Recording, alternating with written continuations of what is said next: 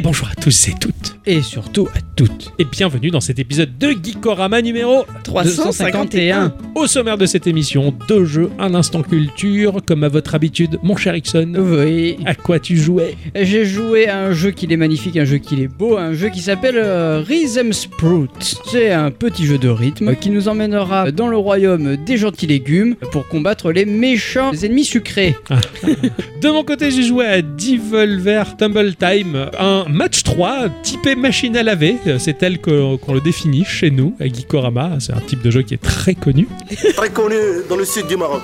Un jeu qui m'a foutu la rage, un jeu qui m'a vraiment gonflé, un jeu que j'ai appréhendé, dompté et compris. Et de ce fait, je me suis calmé. Et en fait, il est vraiment génial. Dans la partie culture, sur la commande de ce cher Octocom, je vais vous parler de l'entreprise Logitech. D'où vient-elle? Qu'a-t-elle fait? Vous saurez tout. Et pour conclure, la question du patron, il a posé sur les réseaux sociaux. Nous allons revenir sur vos réponses, en discuter et apporter nos lots de réponses à nous.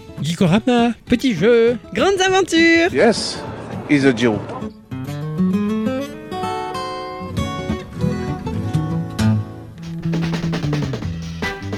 Hey, salut. Oh, salut, ça va Salut. bien? Ah Oui, coucou. Coucou. Eh, coucou, Coucou. Mon cher Ixon. Ça va bien? Ouais.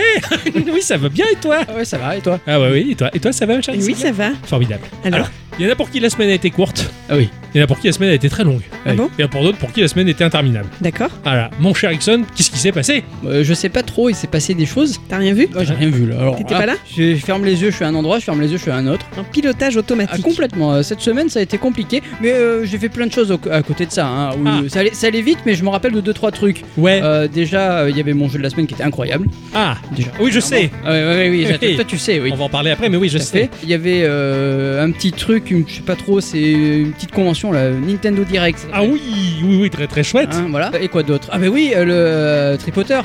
Et oui, oui, oui, Harry Cobber, Hogwarts ouais. Legacy. Exactement. Euh, je, je joue à ça en ce moment. Ouais, C'est ouais. Pas mal. Ouais, c'est bien. J'ai hâte de voir la gueule de ton sorcier, même si je. Bon, je. Oui, Ah, bah, c'est un, hipster sans barbe. Ah, stylé. Ça doit, Ah oui, ça doit être impressionnant. C'est cool. Je, je voulais faire un barbu, mais euh, apparemment à 15 ans t'as pas de barbe. Ah merde, ah, on peut pas avoir de barbe? Non Bah, t'es un enfant, hein. Bah un enfant, je À 12 ans, je me rasais, moi. Bah oui, Ouais. mais toi, t'es l'exception qui confirme la règle. Ah bon J'étais j'étais à Dites-le grid, moi. Dites-le nous dans les commentaires. Est-ce qu'à 12 ans, vous vous rasiez? Ouais, oui, ou pas. Et que les hommes, hein, répondez pas, mesdames. C'est bon. Mais par contre, tu peux très bien faire un homme avec une voix de femme et inversement. Ah, intéressant. Comme dans Ah les. Sims. Ah ouais. Ah oui. Ah bon, faire ça aussi maintenant dans les Sims? Oui. Incroyable. Ah bah, j'ai j'ai raté plein de choses. Hein. Eh Ah oui. oui. C'est ça de pas jouer au triple A. Cela dit, il est beau, hein, ce jeu. Il est très Oui, il beau. est très très beau. Il est très chouette. J'ai hâte de le voir. Parce que ma chère à bicyclette. Oui. Qu'est-ce qui s'est passé Moi aussi, j'ai j'ai eu Harry Potter. Et oui, Oui, c'est mon premier jeu Xbox. Oui, bravo. Oui, je suis grande. Ouais. T'as pu en profiter Non. Et voilà. J'avais pas mes lunettes. Elle avait oublié ses lunettes au boulot. Ah, et le HDR devait vachement moins bien marcher du coup. Ah, elle voit- elle l'enfer. voyait- je suis, et là, elle a, elle a toujours pas vu depuis Non. qu'elle a récupéré ses lunettes. Voilà, parce que je viens de les récupérer. Elle va avoir un choc. Ah T'as oui. t'as créé un personnage ou pas du Eh tout oui, oui, qui me ressemble pas du coup. Ah, oui, oui, c'est. Ça me perturbe beaucoup. c'est- Elle est pas mal, Tina Turner, mais c'est sur 7 mois. Ah, tu t'es gouré. pas, pas la bonne personne. J'ai mis les options d'accessibilité à fond pour les bigleux, mais genre, t'as le choix, la taille du texte, normal ou grand? Tu vois pas la différence entre les deux Ah. C'est pas assez grand pour. pour elle. ouais. Pour les bigleux, c'est pas ouf. Donc voilà, donc j'ai pas trop, j'ai pas bien vu quoi. Voilà. Et puis, puis c'est pas facile. Oui, oui, oui. c'est- pas tu- facile là, t'as moi. du gameplay qui, qui est complet, on va dire, quand on n'est pas véritablement joueur. C'est vrai que de découvrir tout ça, il faut, il faut lui apprendre les bases. Quoi. Bah tu cliques stick pour verrouiller ton adversaire de manière à pouvoir tourner autour sans te soucier de la caméra, ce genre de truc. J'ai peur. Et voilà. Et, Ah euh, ouais. Le troll, il, il m'a tapé. Ça alors. J'ai beaucoup crié. Le, le seul truc moi qui m'embête dans ce jeu là, c'est la conduite du balai. Ah, Ah, j'ai pas encore essayé. On aurait dit un espèce de vieil ivrogne dégueulasse sur un balai. Ouais. Franchement, j'ai galéré quoi. Ah ouais, tiens. Mon permis balai, ça a été compliqué. C'est pas encore ça. Alors, en tout cas, vous vous régalez, vous deux. Bah, pour l'instant, oui. Bah oui, moi, moi, complètement. Ouais. Euh, stylé. À voir la suite. Ouais. Alors, moi, de mon côté, je joue à un vieux jeu rétro récent. Ah oui. Ouais, suite à, au Nintendo Direct, hein, donc euh, ils ont annoncé le, le remake de Metroid Prime. Pas particulièrement envie de jouer à Metroid, mais quand j'ai vu ça, je suis oh, c'est pas mal. Et donc je suis allé voir des vidéos comparatives. Et en fait, c'est pas un upscale, il y a vraiment un jeu qui a été entièrement refait, la modélisation qui a été refaite. Il y a eu plein de choses toutes neuves. Enfin, le jeu, il est tout neuf en soi, tout en gardant le côté un peu rétro. Enfin, c'est vraiment super sympa. En fait, c'est le même moteur, mais avec des textures refaites. non, les modèles ils sont plus fins. Il y a Ouais. plus de polygones. D'accord. Euh. Il y a plus de polygones, il y a, il y a des objets qui ont été entièrement refaits. Et je sais pas si c'est basé sur le même moteur et s'ils l'ont juste boosté. Je sais pas exactement comment ils ont taffé. Cela dit, bon, le, le rendu est très chouette. Il y a des Euh. dynamiques, tout ça. Eux aussi, ils ont retrouver leurs lunettes en fait. Ah, Ouais, ouais, tout tout simplement. Et euh, non, du coup, donc j'ai- j'ai j'ai pas mal joué à ça. J'ai pas mal joué à mon jeu de la semaine. J'ai beaucoup joué à Marvel Snap, mais vraiment beaucoup. J'ai pris, euh, j'ai pris le pass de combat. Ah ouais, J'ai payé 11 euros. ok. Et ouais, je voulais absolument les cartes. Ah ouais, forcément. J'ai payé mon pass de combat et puis donc je- je- j'ai beaucoup joué à ça dans la mesure où j'avais pas internet tout du long de la semaine puisqu'internet est revenu euh, que vendredi dernier pour moi donc c'est vrai que ça a été ça a été un peu galère donc voilà je me suis occupé comme j'ai pu avec mon jeu de la semaine qui m'a fait vivre euh, l'ascenseur émotionnel. Ah ouais, Ah oui, de la colère à la rage, j'accepte un peu, j'ac- je déteste et puis finalement c'est pas mal. d'accord. Et au final, c'est bien. Avant de rentrer dans le vif du sujet, nos chroniques respectives que nous avons travaillées tout au long de la semaine, on va quand même faire un petit tour de table afin Oui. de pouvoir fournir à nos auditrices et nos auditeurs deux news, leur partager deux news que nous avons sélectionnées. Absolument. Alors bon, euh, on en parle depuis tout à l'heure du Nintendo Direct. hein, on a vu beaucoup de choses, hein, notamment euh, le dernier segment, un certain Zelda Tears of the Kingdom, plus particulièrement. Ah oui, Hein. comment ça tourne sur Switch ce truc? Euh, je sais pas. Ils Incroyable. se sont gavés. Ah ouais, vraiment, il est très très beau quoi. C'est vraiment le plus beau jeu que la Switch puisse porter. hein. Ouais, exactement. Et ce jeu, c'est la grosse cartouche de l'année pour Nintendo. Hein. Et grosse cartouche, euh, c'est pas une image, Hmm. c'est vrai. Elle est doublée Euh, Non, parce que Nintendo, il a dévoilé le poids du jeu sur son store américain et qui pèse 18,2 gigas. Combien Avec un tel volume, il devient alors de loin l'exclusivité Nintendo Switch la plus lourde depuis la sortie de la console en 2017. Oui, ça, ça fait un jeu, mais cela dit, c'est étonnant que ça tienne que dans. Ils sont très forts pour oui, l'optimisation. oui, complètement. Ils sont vraiment très doués là-dedans. Pour comparer, Zelda Breath of the Wild en faisait 14,4. Xenoblade Chronicle 3 en fait 14,38. Et plus récemment, Fire Emblem Engage, lui, il en vaut à peu près 12,68. Incroyable, ils sont bons pour compresser. Ouais, ouais, ouais. Donc euh, le volume indiqué montre bien à quel point les développeurs et les équipes avaient beaucoup d'idées. Ouais, ouais, ouais, ouais, c'est ça. On comprend pourquoi ils ont fait un deuxième jeu plutôt que de faire un DLC. Ouais, ouais, il y avait beaucoup de choses à rajouter à mon avis et ça doit Voilà. être bien Et badass. moi, je, je- je trépigne de joie là. J'attends le 12 mai avec ça impatience. va là. super vite arriver, hein. Ouais, ils Ah ont, ouais. ils ont tout mis là-dedans. Ouais, je pense, ouais. Moi, le trailer m'a fait halluciner quand, quand Link il court et qu'il se jette dans le vide. Tu vois cette vue, les nuages en volumétrique et tout. Je me dis, mais c'est fou Bah, Il y, fait la il- Switch. il y a des brevets qui ont été développés pour ce jeu exclusivement, Ouais, pour les nuages et, et tous les Ouais. objets du jeu qui seraient un peu loin. Enfin, en tout cas, il y a une nouvelle techno qui arrivera avec ce jeu. Le talent. Bien joué, Ouais. ouais, vraiment bien joué. Les mecs, ils ont un matériel vieillissant, ils continuent à optimiser pour faire plus beau encore. Euh, C'est très très chouette, c'est bien. L'Union Européenne fait parfois les choses bien, rappelons-le. C'est le cas par exemple pour ce qui oblige les constructeurs de smartphones d'utiliser de l'USB-C pour recharger ces 10 appareils. J'ai presque envie de m'acheter un iPhone aux États-Unis le prochain. Et je changerai la langue après pour continuer à avoir du Lightning. Du coup, chez Apple, les dissidents, cela devrait enfin arriver avec l'iPhone 15. Mais Hmm. croyez donc pas que ça va se faire sans grinçage dedans, hein Ah. Croyez donc pas que vous allez pouvoir prendre n'importe quel câble USB-C qui ne traîne dans un coin, non, non, non. C'est certes une rumeur, mais qui semble quasi logique. Apple intégrerait une puce d'identification d'accessoires à son iPhone 15. Comme d'habitude. Ils utilisent déjà ce type de puce avec les produits Lightning, histoire de s'assurer que les accessoires connectés sont certifiés. Autrement dit qu'il s'agit d'accessoires authentiques dont les fabricants ont payé leur commission. Et Eh oui C'est à double tranchant, le système peut être bénéfique pour la sécurité du consommateur puisqu'il s'assure de l'authenticité des accessoires utilisés. Il est aussi très juteux financièrement pour Apple, bien évidemment. Forcément. Ce serait la première fois qu'un connecteur standard et non propriétaire se voit affublé d'un tel genre de puce. Et Eh oui Une seule chose à faire pour en avoir le cœur net, attendre l'automne et la keynote dédiée, hein, parce que les rumeurs, on aime bien ça, mais on préfère quand même la vérité. Ah Oui. ouais Ah ouais, ils vont transformer l'USB-C standard pour un truc qui est... C'est ça. Et ils vont faire la nique à l'Union Européenne. Ah oui S'ils le font vraiment. oh, moi, ça me plairait bien qu'ils fassent la nique à l'Union Européenne. Moi aussi, on est un peu du côté des Anglais, tu vois. Eh. Brexit, euh, tout ça, Frexit. euh, Pourtant, c'était pas une mauvaise idée qu'on ait tous les mêmes câbles et qu'on soit pas Oui. obligé d'être emmerdé à avoir le câble. Ça, je suis d'accord dans le fond, mais euh, je suis désolé. Je trouve le câble Lightning bien plus beau que l'USB-C. on est d'accord. Je suis d'accord aussi. Ah, Euh, voilà. J'en discutais avec un collègue euh, de boulot qui est un peu barjot, d'accord, certes, mais qui pour lui, bah, chaque câble Apple ont une histoire, il y a un format, et ça l'emmerde de passer au vulgaire USB-C, monsieur tout le monde. T'as l'impression d'avoir un produit lambda, tu vois. J'aime, c'est élitiste, certes, mais il faut l'assumer. Euh, J'emmerde l'USB-C, tiens, je m'entorche le cul. voilà, ça c'est dit. Et l'Europe aussi. Bah, bravo. hein. Euh, on est pareil, tiens, toi et moi. Ah ouais, là-dessus, ouais. Ah ouais, Moi, je suis ravi de faire des économies et de ne pas avoir besoin de payer 15 balles un câble. Mais tu Ah. le payes pas, c'est dans ton téléphone à chaque fois. dans- jusqu'à ce que tu le bousilles et que tu dois en racheter un Ils autre. sont hyper solides. Euh, regarde, regarde, j'en ai 4 ou 5 qui tiennent le coup. J'ai des câbles Lightning qui ont 5 ans, ils ont jamais morflé. Ils sont indestructibles ces câbles, parce qu'ils sont certifiés et construits avec des normes qui font qu'ils sont coriaces. Et maintenant, tu as même des câbles Lightning qui sont tressés. Oui, ça c'est vrai. Ah oui Il fallait acheter un clavier et tu l'avais gratos. Oh super quoi. T'en as d'autres des bons plans comme ça. Ah là là, j'aime bien ces histoires-là. Le studio Naraven Games propose le jeu Backfirewall Underscore. On ne naît pas tous égaux, c'est comme ça. C'est Oui. la vie, comme disent les vieux. hein. C'est la vie Alors que la société tente de niveler le tout pour faire croire qu'on est tous les mêmes, en soi, bah, on est tous différents, et c'est justement bah, de ces différences-là que naît la beauté des choses, hein, parce que bah, Ixon, il est plus petit que moi, alors quand je vais, il va faire les courses, je vais l'aider à prendre la boîte de haricots qui est perchée en haut des étals, tu Ah vois. ouais, J'ai Et- beaucoup besoin d'aide. Exactement. Ou alors lui, bah, il est furtif et il renifle bien les pistes. Et en plus, il est d'une patience sans faille face à un problème informatique, là où moi, j'ai une patience ultra limitée, tu vois. Blague mise à part, les différences favorisent la complémentarité des unes, des uns et des autres. Hein Alors avec nos différences, qui sont autant de chances, on a tous nos préférences et nos goûts personnels. Enfin, sauf certains hein, que je croise, ne serait-ce que à mon travail. hein. Je pense à ce grand dadé qui se pointe en disant Hey, t'as acheté un iPhone? C'est de la merde d'acheter ça. C'est tellement cher.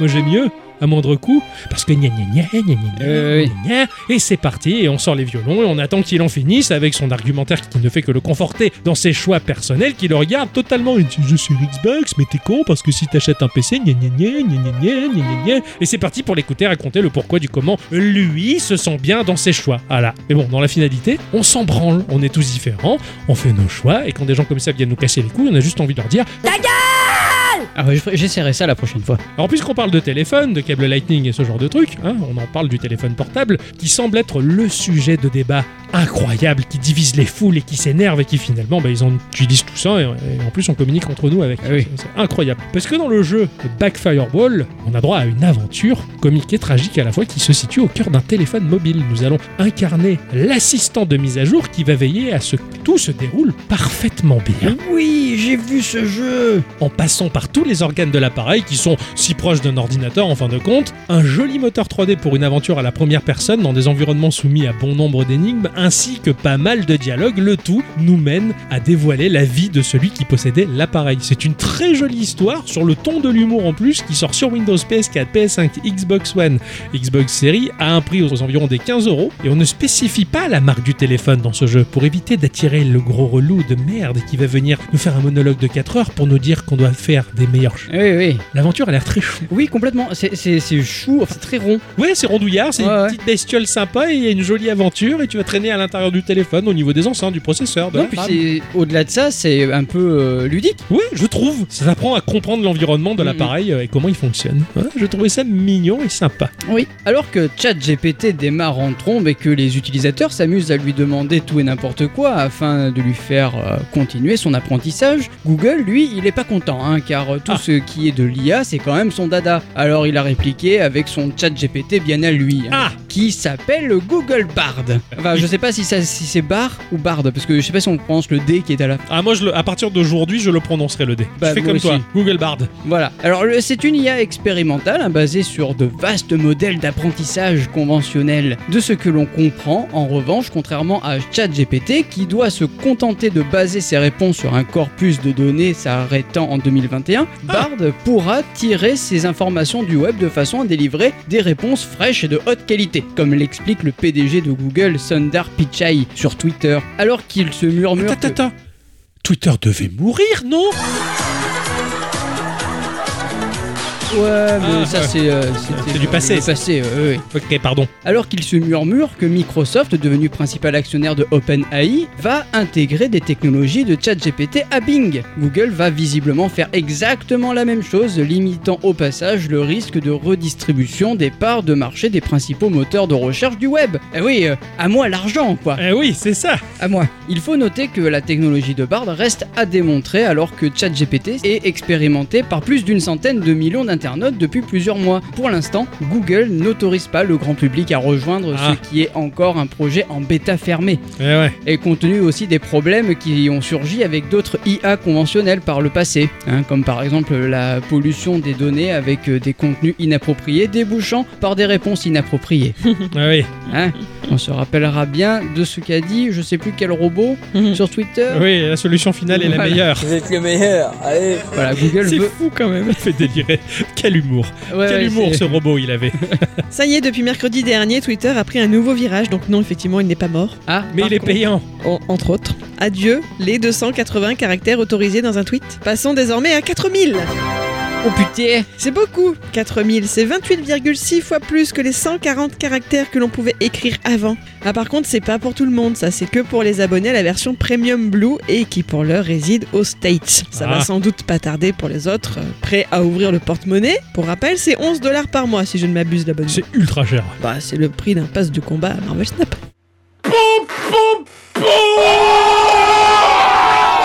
Par contre, n'importe qui peut lire ces fameux tweets, les retweeter, les citer, etc. Ça pas de souci, ça paraît presque logique. Et heureusement aussi, pour ceux qui n'auraient pas envie de voir des pavés de 4000 caractères polluer leur timeline, les messages seront automatiquement raccourcis au-delà de 240 caractères avec un lien montrer plus. Ouais, Que classique. ça, ça me terrorisait quoi. Ouais. Ce changement devrait entraîner une diminution du nombre de fils de discussion sur la plateforme, puisque les longues réflexions ne seront plus obligées d'être divisées en tweets plus courts, sur lesquels chacun aura des commentaires qui feront un autre fil de discussion, c'était l'enfer. Et on s'épargnera aussi peut-être les screens de ceux qui écrivaient de longs messages dans des applications tierces. Ah oui. À Vu voir que à tout le monde le faisait et tout le monde grugeait, au final, c'est peut-être pas plus mal de finalement enlever cette limite de caractère. Voilà, bon après faut payer, mais je pense que ça servira surtout pour les médias ou ce genre de choses. c'est clair. Voilà, clair. donc ça c'est pas mal. Non, c'est pas plus mal. ouais. Moi, j'aime bien la tournure qui a pris le truc. C'était une promesse d'Elon Musk, il l'a tenue. Pour finir, je vais vous parler d'Oden 4 qui propose le jeu Meg Monster.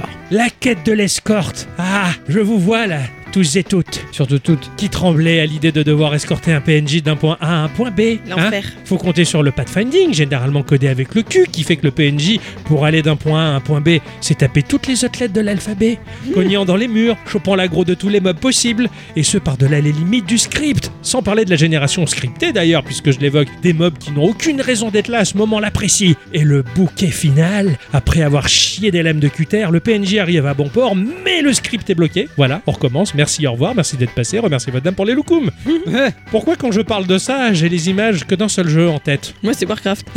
Ah oui, oui, oui, C'est oui, ça. pareil. oui. Eh, oh. Puis un jour, Fumito Ueda et Kenji Kaido nous proposent Ico sur PS2. Un titre incroyable dans lequel nous devons parcourir des niveaux en ne lâchant pas, ou le moins possible, la main de notre petite sœur. Le message était beau et le tout très poétique. Mais la trouille que ça m'a provoqué, le fait de ne jamais lâcher un PNJ à à peu près escorté pour réussir sa mission, euh, moi ça me fout des à chaque fois. Dans le genre jeu chiant aussi, il y avait euh, Resident Evil 2, non Avec la blonde. J'ai jamais fait eux deux. Elle était Ouais, hyper chiante, elle elle était- jamais où il fallait quoi. Ah ouais? Je, je me, je me rappelle de cette quête, mais j'ai pas l'impression qu'elle m'ait marqué plus que ça dans mon énervement. Ah ouais? Ah ouais, tu vois, moi ça m'a. J'ai pas joué donc. euh, C'est celui où il y a Léon et la blonde avec Ouais, le focard, on est c'est d'accord Ouais. D'accord. Cela dit, les quêtes d'escorte et tout ça, ça te responsabilise hein, euh, quand tu joues jeune à ce genre de jeu. Quand je dis à Ixon, par exemple, tu peux aller me chercher une bière au spar en bas de chez toi, bah, euh, je m'inquiète, moi. Est-ce que le pathfinding du gars, il est bien câblé jusqu'au bout Ou quand on se promène et que l'on doit traverser, bah, même si le bonhomme est vert, je lui donne la main, Ixon.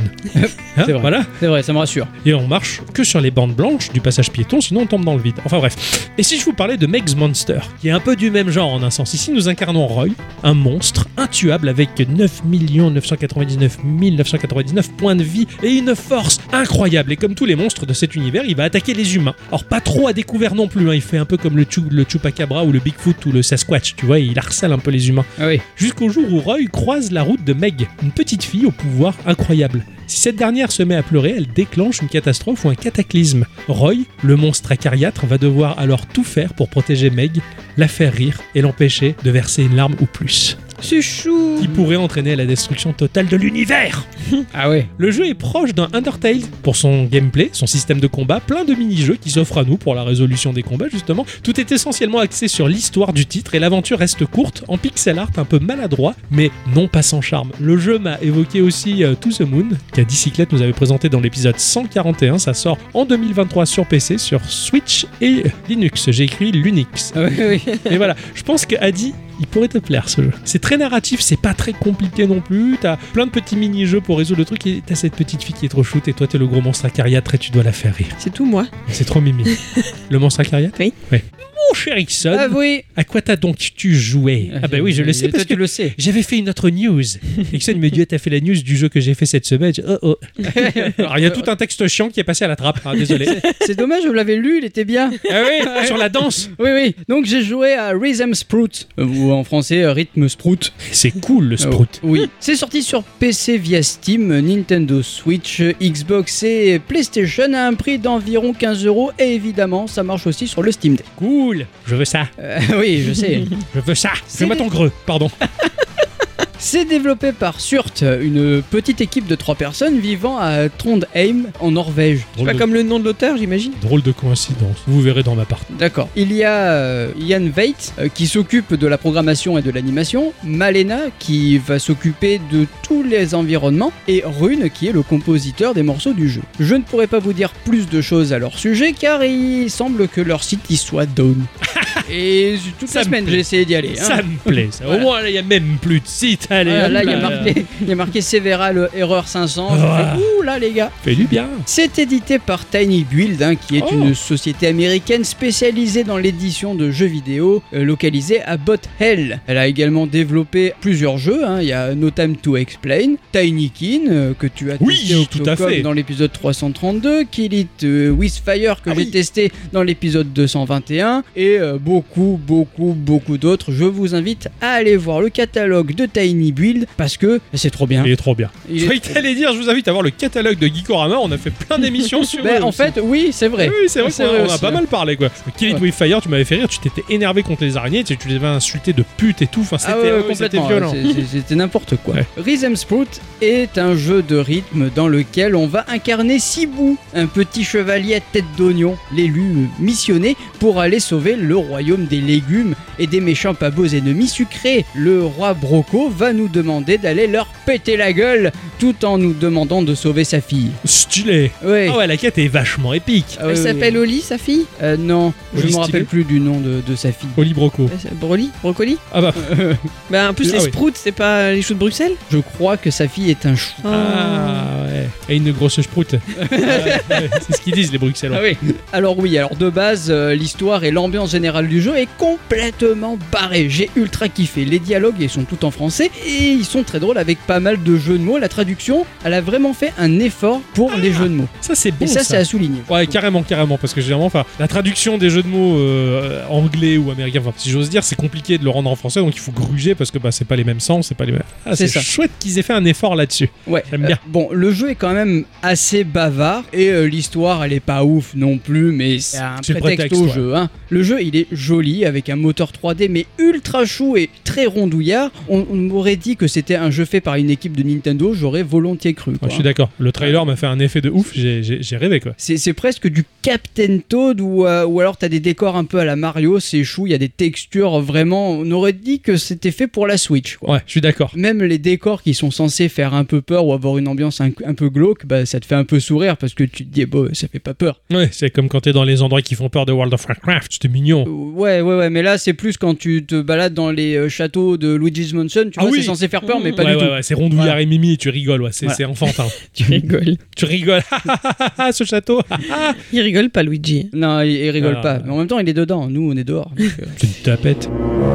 Comme je le disais un peu avant, c'est un jeu de rythme et dans les niveaux, on va avoir notre héros qui sera de dos et il sera sur la partie gauche de l'écran et à côté de lui, il y aura une ligne avec des cases roses, jaunes et bleues qui vont défiler et il faudra appuyer en rythme pour faire avancer et combattre notre oignon. Alors comment ça marche cette chose-là? Oui. C'était dur à dire. Dis donc, Jamy. La manette va être divisée en trois parties. Pour les blocs roses, on pourra utiliser les boutons A, B, X, Y. Peu importe la touche que l'on va appuyer, ça va C'est marcher. rose, ok. Pour les blocs jaunes, ce sera la croix directionnelle. Pour les blocs bleus, ce sera les gâchettes L et R. Et encore une fois, j'insiste bien sur le fait que l'on peut appuyer sur n'importe quel bouton de la zone correspondante, ça va marcher. C'est bien ça. C'est bien pour les gens comme moi qui sont pas capables de se repérer sur la manette. Oui, bah même moi, hein, des fois j'appuyais sur A, j'appuyais sur B, mais tu sais, t'es Ouais. dans le gameplay et du coup tu appuies Mm. sur un des boutons au pif, mais ça marche. Je pense pas que tu sois pas capable de te repérer sur la manette, c'est juste une question d'habitude à prendre surtout. C'est de l'apprentissage. Et Tu oui. joues pas assez pour euh, intégrer tout ça. Là, euh, dans Harry Potter, je m'en sors pas parce qu'à chaque fois j'appuie sur les mauvaises parce que je suis habitué à jouer à Nintendo. Eh oui. T'inquiète- pas, hein, moi des fois je reprends la manette après plusieurs heures d'absence dans, dans le jeu et je lance pas un sort, j'esquive à la place, tu vois, je dis merde. Ça me rassure. Voilà. vous êtes bien là, vous êtes bien. Mimi, elle se rassure avec vos handicaps. voilà. Tu joues pas à Street of Rage? Tu vas pas me dire que t'as jamais lancé euh, l'appel de la police? Ouais, c'est quoi la suite du test? Il m'a fait la démo il y a pas longtemps Voilà. en plus. J'ai pas appelé la police, je l'ai appelé pour te la montrer. Oh, d'accord. Ah oui. J'ai appris de mes erreurs au bout de 40 ans. Alors, il y a une autre touche que l'on peut utiliser à un certain moment, c'est les gâchettes LT et RT qui vont déclencher, à l'instar d'un Star Power sur Guitar Hero, une espèce d'invincibilité qui va faire devenir les blocs tout bleus Ok. et euh, du coup tu vas gagner un peu plus de score. Et franchement, ça marche super bien, tout s'enchaîne en rythme, mais alors que tout semble chou, rond, familial, et ben en fait le jeu il s'adresse vraiment à des personnes qui veulent performer sur le jeu. Hein. J'ai acheté le jeu, j'ai acheté le jeu parce que j'ai vu des screens Ouais. c'était beau, que ça avait l'air rond et doux et beau. Mais même le trailer, il, il te fait croire que ça a l'air facile et que c'est fluide. Et en fait, euh, c'est à un moment donné, t'as un pic de difficulté, tu te dis ouh, ça pique. Ah ouais, c'est chaud. Voilà. D'accord, c'est tendu. Au début, ça commence très easy. hein, J'ai passé le premier boss sans trop de difficulté. hein. D'ailleurs, euh, la, la- la première partie de l'histoire, est- t'as- t'as des gars qui s'enchaînent. hein, euh, genre, t'as un téléphone qui sonne, t'as le roi Broco, il est là. Ouais, c'est moi le roi Broco. Alors, t'en es où dans ta quête? Je viens peine de commencer, connard. J'ai bien aimé. Et, et puis après, euh, après ça, une fois que t'as bien rigolé, bah là tu arrives sur, la, sur le niveau de la plage et, et puis ça commence à accélérer un petit peu. Et puis Ouais. tu te dis, ouais, ouais, ouais. Mais moi après, j'aime bien. Mm. Le fait qu'il y ait un pic de difficulté, ça te permet de décortiquer, d'écouter et de battre la mesure pour réussir vraiment à passer le niveau. Moi ça me plaît. Je me suis amusé. ouais, ouais, c'est, je me rappelle comme la période où je performais euh, Ta- Taiko no Tatsujin. Enfin, voilà. tu cherches à toujours aller plus loin. Bon, moi, je t'ai limité parce que le jeu était taillé pour le Taiko et pas la manette, donc c'était un peu frustrant. Mais ouais, t'as, envie d'aller toujours aller plus loin, te dire putain là c'est dur, mais je le refais et je Ouais, recommence. Et tu, et tu ponces le truc quoi. Par contre, vu que la musique a été conçue avec le jeu, les rythmes marchent parfaitement avec ce qui se passe à l'écran. Et c'est ultra appréciable, il y a toutes sortes de styles. Quand on avance dans les niveaux, on va se rendre compte très vite que des ennemis euh, sucrés vont nous barrer la route, comme dans un RPG classique, tu vois. Ouais. Euh, quand on va euh, croiser leur route, la ligne de rythme va s'arrêter, la caméra va faire un gros plan sur le mob, et là, ça va dézoomer, et puis la ligne de rythme reprend, et tu vas faire des rythmes pour le combattre. D'accord. Le principe, au-delà de l'aventure, reste quand même le scoring des différents niveaux, car trop d'erreurs ah ben, va entraîner le chaos de notre personnage. Ouais, ok. Là, c'est un peu comme dans Guitar Hero, hein, quand tu te foires trop, bah tu meurs. Bah, là, c'est la même ouais, ouais, chose. logique. Rhythm Sprout comporte en tout 30 niveaux au total, qui inclut aussi les, des niveaux complémentaires, qui vont te montrer comment Sibu est devenu l'élu. Ok. C'est une espèce de petite préquelle. Ah ouais, c'est marrant, t'as les flashbacks dedans quoi. C'est ça. 30 levels, donc 30 morceaux différents. Voilà, c'est ça. Joli, ouais. Putain, belle playlist. Et en fait, tu commences l'histoire principale, et puis à un moment donné, tu as un pop-up, ah, tu as un nouveau pan de l'histoire qui, qui s'est euh, débloqué, et euh, du coup, tu vas dans le menu principal, et tu peux faire euh, les, les quelques niveaux qui sont débloqués, tu continues dans l'histoire principale, et ensuite tu reviens, et au fur et à mesure, t'en Ouais, sais un peu plus. quoi. C'est sympa. On pourra aussi faire gagner des cosmétiques pour changer la fière allure de notre oignon. Ah, cool. Voilà. J'adore me décorer l'oignon. Oui, Euh, j'en- j'en suis sûr. Alors que dire de plus si ce n'est que le jeu bah, s'adresse vraiment à une catégorie de joueurs ayant l'habitude des jeux de rythme et qu'il est ultra très très joli avec euh, une patte graphique très enfantine et des dialogues loufoques. Les musiques, il y en a plein, elles sont toutes différentes, il y en a pour tous les goûts et je vous conseille ce jeu. Ah, ça a l'air terrible. Ça- Alors visuellement, c'est vrai que quand je revois le trailer, les différentes couleurs qui s'enchaînent sur, sur cette espèce de serpentin là qui te fait la timeline. Ah, c'est pas fois- un serpentin, c'est une ligne droite. Ouais, c'est une. D'accord, c'est une droite. C'est juste que tu as l'impression que ça se décale étant donné que t'as les blocs roses et, et, et- Oui. Et jaunes sont un peu décalés. Ah ouais, ouais, un peu en quinconce, ouais, d'accord. Mais des fois, c'est tellement rapproché qu'il doit falloir. oui, c'est pour ça que je dis qu'il faut performer, pour être la mesure et décortiquer. Que Maintenant, quand, quand on parle, j'ai vu le trailer moi parce que j'avais voulu faire la news là-dessus. J'ai vu le trailer, je, je vois, ça a l'air trop bien, mais quand je le revois là dans ma tête, je me dis, mais en fait, non, c'était tellement rapproché les, les Ouais. trucs de couleurs que je me disais, mais ça a l'air infernal en je vais aller voir sur Steam parce que du coup je, je l'ai acheté dès sa sortie. Il y avait des gens qui l'avaient déjà testé. Ouais. Faut savoir pourquoi. J'ai vu les deux premiers avis, c'était c'était que du bon. Et le troisième, le mec disait ah ouais, euh, qu'est-ce que c'est que ça Ce jeu il est trop dur, euh, patin, couffin. Et moi dans ma tête, je me disais Pouah, ça le noob, voilà. Eh oui, Ouais, et en fait, Ouais, il non, avait non. un peu raison. oui, ça a l'air infernal, d'accord, je, je comprends. Mais euh, sinon, c'est super. Enfin, après, moi j'aime bien ça, attention. hein. Mais Ouais, Il y a du c'est défi super. quoi. Il y a C'est du ça, défi, il y a du vrai défi, ouais. c'est du défi à relever et c'est ça qui est agréable aussi. C'est quoi, pas ton finalement. jeu 15 balles pour rien quoi. Ah bah c'est ça, Voilà. exactement. Bravo. Excellent, bravo, t'as t'as- t'as tenu le coup, tu t'es éclaté. C'est surtout ça le principal. Oh, puis ça sur le Steam Deck, c'est cool quoi.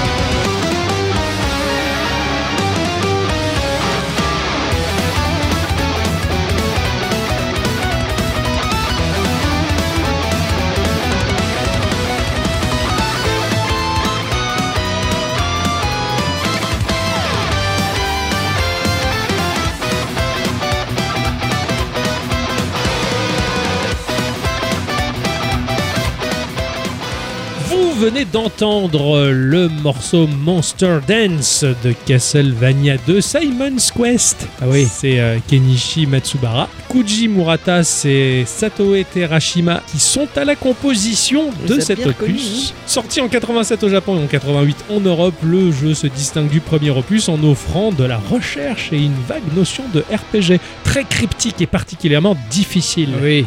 Oh oui, je me souviens avoir fini il y a quelques temps de ça Castlevania 1 sur NES et un collègue m'avait dit Ah ouais, il y a le 2 qui suit, c'est impossible que tu le finisses. Il est trop dur, personne n'arrive à le finir. Et je l'ai fait. Aussi m'énervé de m'avoir dit ça. C'est pas qui t'adresse là. J'en ai chié des bulles. J'en ai chié des rochers même.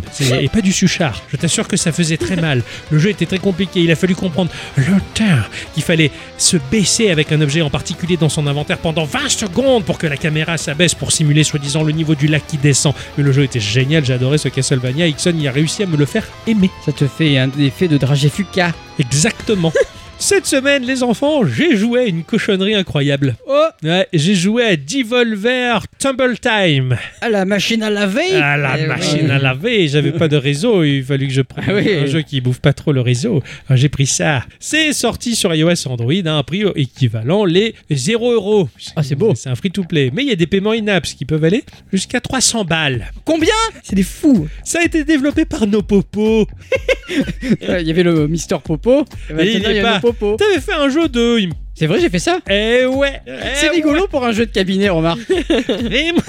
Ah bah oui, ça c'est vrai ça. C'est Foll Merkelly qui est derrière ce studio et Ixon nous avait parlé d'un jeu dont il avait déformé le titre et qui s'appelait Yolet's Pu ou ou Yolet's Up en vrai.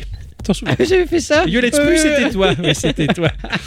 Celui-là, il est game designer, il est à l'animation, il est à l'illustration, il est espagnol et il offre un style visuel très vectoriel et des jeux généralement très simples à l'efficacité redoutable avec un look bah, qui m'évoque un peu Trondheim, l'auteur. Oui, la coïncidence. Il a parlé Ah de oui, Trondheim, la ville, je parle de l'auteur. À quel moment, deux fois ce mot, il revient dans une conversation et un geeko? Et c'est marrant là parce que tu viens. Toi, t'as fait une référence à quelque chose en parlant de Castlevania que j'avais mis à la base dans mon sujet et que j'ai Alors, ça m'a fait rire aussi. Incroyable, tous Oh ces cette communion là. Ah ouais, ouais, ouais, ouais, c'est le- l'Eucharistie là. Il y a riche tout là. Ah, yeah. Il y a- Ça a été édité par Devolver Digital, hein, au catalogue impressionnant comme on le sait, qui joue sur l'indé pour vendre les jeux comme des triple A. C'est un éditeur aujourd'hui qui est énorme et qui offre bah, une sacrée mise en lumière sur des petits studios qui offrent des petits titres, mais il les sélectionne méticuleusement, c'est généralement de la qualité. On les connaît bien, hein, Devolver Digital, on a fait un paquet de jeux et on n'a pas fini. Ce jeu-là, Devolver Tumble Time, est un match 3 dans le style de Crash Fever. J'en avais parlé dans l'épisode 119. Donc c'est un jeu qu'on appelle entre nous le jeu de la machine à laver. Ah ouais. Un riche patron d'une firme fictive va nous driver dans un univers impitoyable qui pue l'arnaque à plein nez. hein. Pas Dallas? Bien pire encore, Ah ouais. j'aurais préféré Dallas. Tout va se jouer via la mécanique du match 3 pour des gains et des contraintes qui vont nous apprendre la patience. Ah bon La grande patience. Deux modes de jeu vont nous être offerts, donc le mode event et la progression d'un mode pseudo-histoire où on va enchaîner les levels. Les levels vont se présenter avec différents objectifs. hein. De base, il va falloir matcher un certain nombre d'éléments hein, dans un temps donné, en l'occurrence 60 secondes. Et des fois, la règle elle change. Des fois, le patron est là, il fait Hey, on enlève 30 secondes. Mais là, c'est impossible. Il s'en fout, c'est le patron. Oui. La zone de jeu est circulaire, comme le hublot d'une machine à laver. À l'intérieur, des éléments qui vont être à matcher. Ce sont des billes. En l'occurrence, là, ce sont les têtes des personnages de tous les jeux du catalogue Devolver. hein. On va retrouver Serious Sam, on va retrouver euh, la petite nénette de jeu chiant, la grille. On va retrouver Pikuniku, on va retrouver des personnages d'Hotline Miami, Messenger, Reigns, Mario Bros. ou encore Enter the Gungeon. Trouvez l'intrus. Mario Bros. Il a trouvé. Bravo. C'est rapide. C'est des jouets, pas des billes. Ils appellent ça des jouets. Ouais. Voilà. Dans ce hublot, nous allons euh, déterminer la plus longue chaîne du même motif. Il faut que les motifs se touchent les uns les autres pour former une chaîne. Bien entendu, s'il y a un motif entre deux qui les sépare, eh bien la chaîne est brisée. De base, on peut matcher trois motifs, ce qui fait qu'on est bien dans un match 3. Ça va dessiner une ligne qui symbolise la dite chaîne. Au-delà, les trois motifs, le premier motif qui va suivre la chaîne de 3, le quatrième, ça va nous offrir de l'or. Et plus les motifs vont être enchaînés derrière ces trois motifs, plus on va gagner de l'or. Si tu fais une chaîne de 12 motifs, tu fais 12 moins 3 et c'est l'or que tu récoltes. Je vous laisse faire le calcul savant.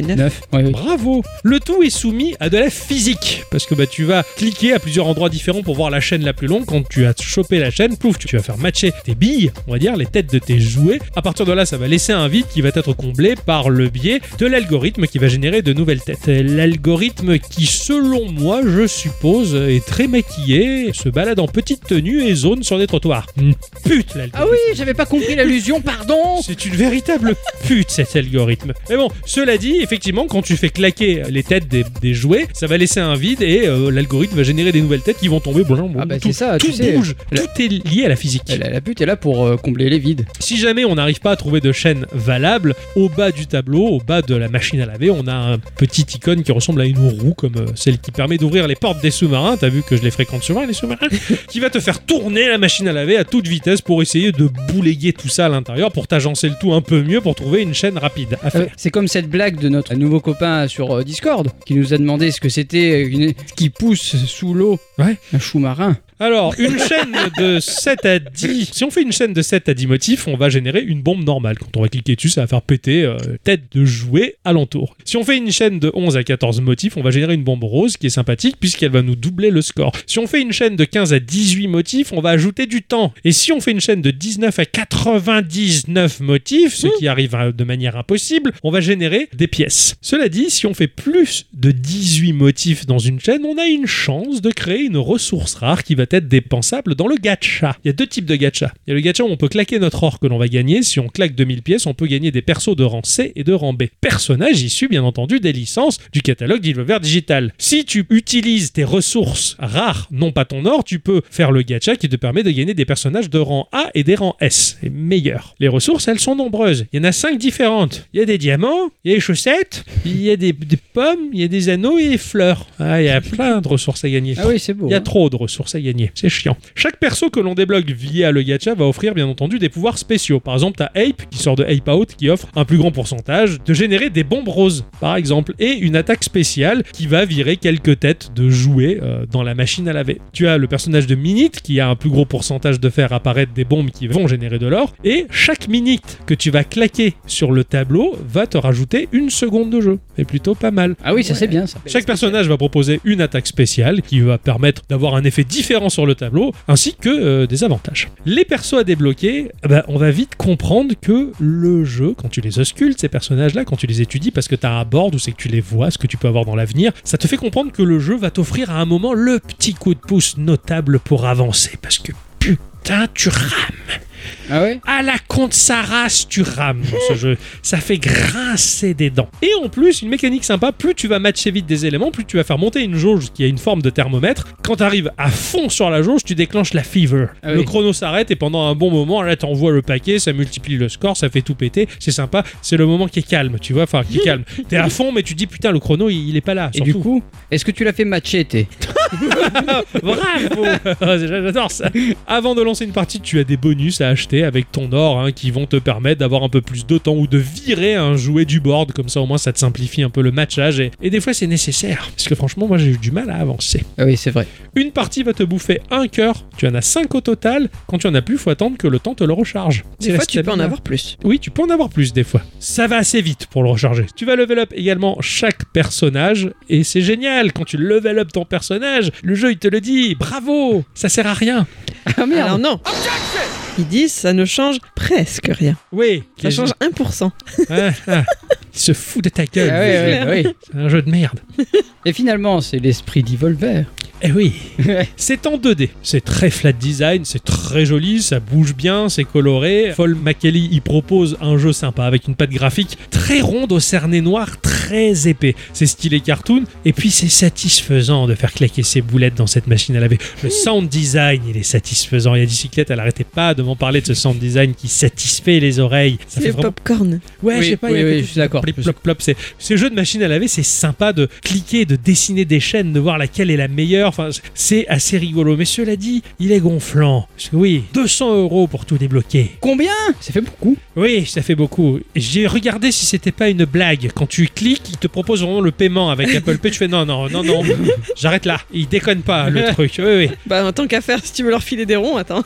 Les récompenses, elles sont ridicules. Elles tombent au compte compte-gouttes. Certains levels sont tellement difficiles que ça te force à claquer un peu ton or ou tes vrais euros pour débloquer un bonus, pour essayer d'avancer. En fait, tout sent la caricature du mode économique free-to-play et pay-to-win. Ce jeu, il se veut moqueur. Et moi j'ai trouvé ça un peu con parce que je me dis mais attends, les mecs ils se moquent d'un type de jeu en offrant un jeu qui fait pas mieux que les jeux qui se moquent. C'est pas faux. Je mais ils sont cons. Enfin c'est, je trouvais ça débile.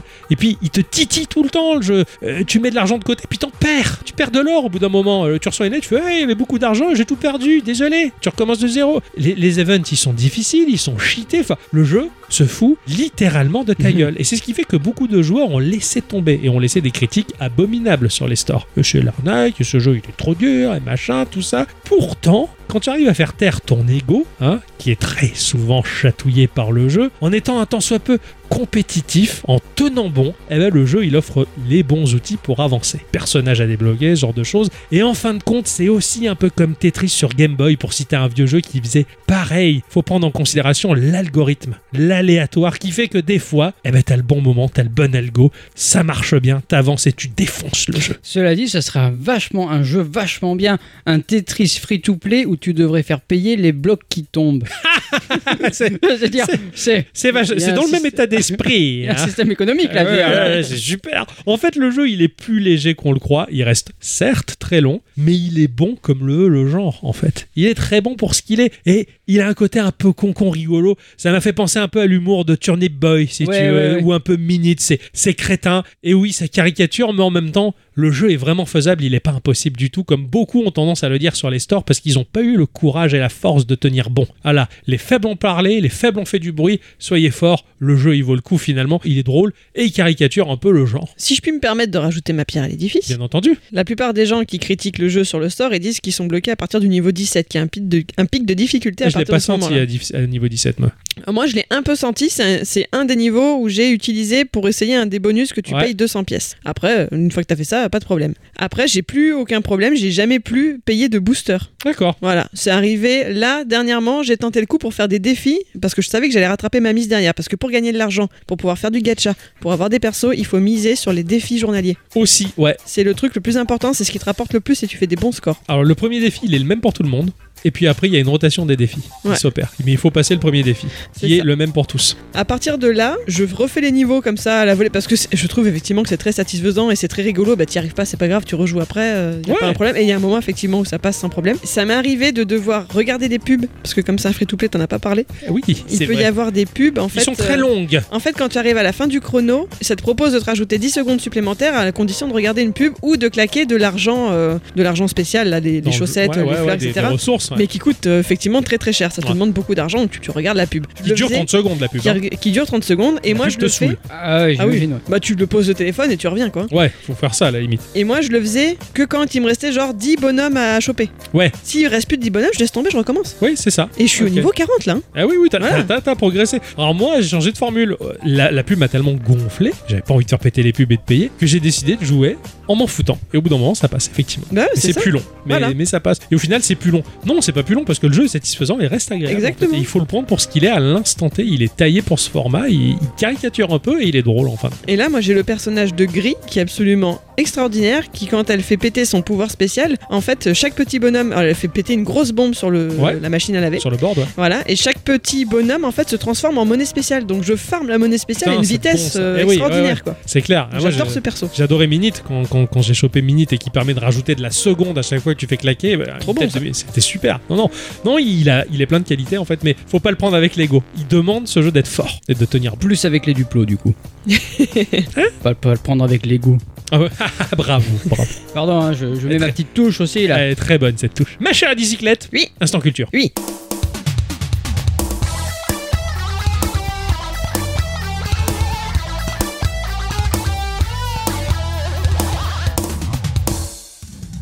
Mes chers amis, cette semaine, au moment de devoir rédiger cet instant culture, le miracle d'Internet n'avait pas encore eu lieu dans notre nouvelle chaumière. C'est triste ça. Nous revoici donc partis tranquilles pour un sujet pépouze. Cette fois encore, pas eu trop besoin d'aller chercher bien loin puisqu'Octo, la semaine dernière, m'avait fait une commande. Vous vous en rappelez bien sûr Bien sûr. Ah oui. L'entreprise Logitech. Comment est-elle apparue dans nos vies et sur nos bureaux surtout? Bouclez vos ceintures, je vous emmène dans un pays étranger, figurez-vous. Pas besoin de prendre l'avion, ni le bateau. Pour tout vous dire, c'est même à peu près à 6 heures de route de chez nous. Imaginez un peu, le paradis, des collines vertes windowsiennes à perte de vue, des pentes douces et herbeuses avec des vaches dessus, le chant des oiseaux accompagné de ce son si particulier. C'est la Bretagne. Nous voici en Suisse, car oui, c'est au pays du chocolat que tout commence. Oh. Et donc je voulais parler un moment des rochers Suchard. Ok, d'accord. Et pour info, la voix que vous venez d'entendre yodeler, c'est celle de Mélanie Hush, qui est la championne suisse du yodel. Attention. Et Ça, juste c'est après. vrai. Et juste après, c'était Antoine Decaune qui s'y essayait. C'était ridicule et ça m'a fait rire. Incroyable. Garon, Pardon, qu'est-ce qui me prend de parler comme ça? Je suis sotte. garons notre véhicule un poil au nord du lac. Léman. Plus précisément sur les abords d'un autre joli lac appelé le lac de Joux. Ou peut-être de Joux, je sais pas. Ah, il est à côté du lac d'Oreille. C'est là que vous trouverez la commune appelée Le Lieu, fondée par un ermite du nom de Poncé au 6e siècle après Jésus-Christ. Je vais pas vous faire toute l'histoire du patelin, je sais que vous n'êtes pas là pour ça. En tout cas, c'est là, dans cet endroit un peu paumé, qu'il va très prochainement se passer un truc. Ah oh là là. Je vous en dis pas plus pour le moment, mais à part le fait qu'à une trentaine de minutes en voiture de là, un couple de fermiers de la ville d'Apple, Apple, presque, Ah avec oui. un S à la fin, ben un jour ils ont une fille. Fille qui rencontra lors d'une autre belle journée sans doute un jeune homme qui s'appelle Daniel Borel. Daniel Borel naît à Neuchâtel le 14 février 1950. À l'heure où vous m'écoutez, il a donc désormais tout fraîchement 73 ans. Ah ouais. Dans le village, c'était un boulet. Quand il débarquait, tout le monde disait Oh bordel, il est encore là. il est nul. Oh, ce paysan quoi. Ah ouais, ouais, j'adore.